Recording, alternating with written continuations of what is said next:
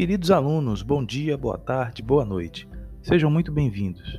Mais um semestre se inicia e para mim é uma honra compartilhar esse momento com vocês. Meu nome é Daniel Conceição, sou advogado, professor de Direito Aeronáutico e História da Aviação na rede UniFTC. Hoje, separei alguns conteúdos para ajudar vocês na preparação para a nossa aula ao vivo. Como estamos diante de nosso primeiro encontro no curso, numa aula introdutória à disciplina de História da Aviação, trataremos aqui, de maneira bem pulverizada, alguns temas e conceitos que são importantes à ciência histórica.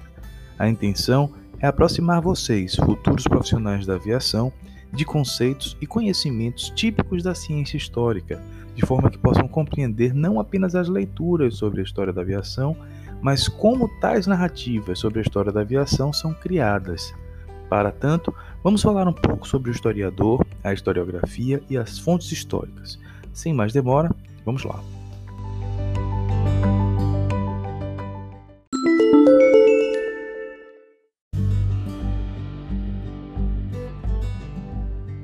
Todos nós conhecemos os icebergs, aqueles grandes blocos de gelo.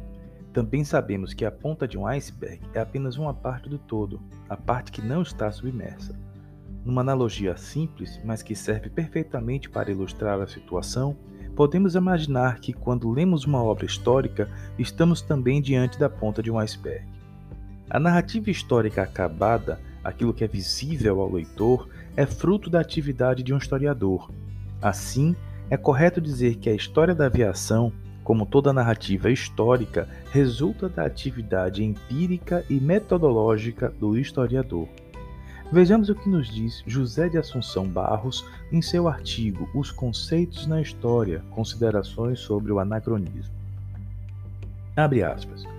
A história é a principal ciência cujo objeto se acha diretamente mergulhado em outro tempo, o qual já desapareceu e apenas deixou sinais visíveis de sua passagem através de fontes históricas, dos vestígios e discursos que nos chegam do passado.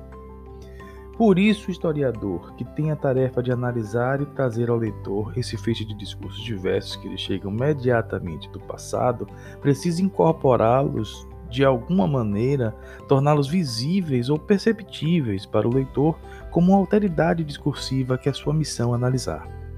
Esses textos das fontes históricas, os quais se apresentam ao historiador de várias maneiras, são escritos em outras linguagens ou dialeto discursivo que não os do historiador ou pelo menos são textos que apresentam outro lugar, momento da mesma linguagem que ele, historiador, utiliza.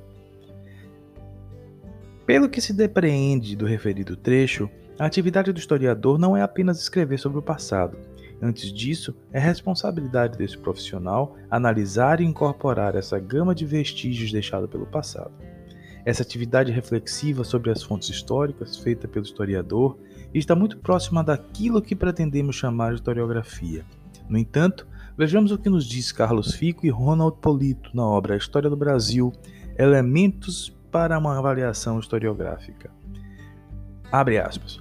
Partimos de um conceito de historiografia que não considera apenas a efetiva produção do conhecimento histórico, mas também, na medida do possível, a disseminação social.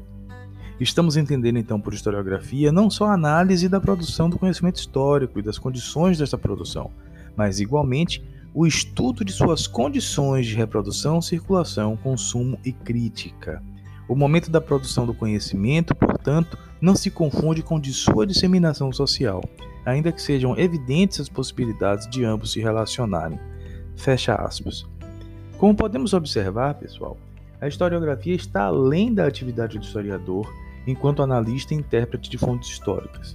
Alguns autores entendem que há atividade historiográfica também no estudo das condições de reprodução, circulação, consumo, críticas das produções históricas. Diante de tudo isso, podemos concluir que nem tudo que se fala sobre o passado da aviação é história da aviação. Isso porque a história da aviação é fruto de atividade historiográfica em torno do passado da aviação. Ou seja, a história da aviação não é um conto, um mito, uma fábula, mas sim a representação de uma das maiores conquistas do ser humano, à luz dos vestígios que nos foram legados do passado. Por hoje é só, pessoal. Espero que tenham gostado do conteúdo. Um bom descanso, ótimos estudos, sigam a trilha pedagógica e até a nossa próxima aula.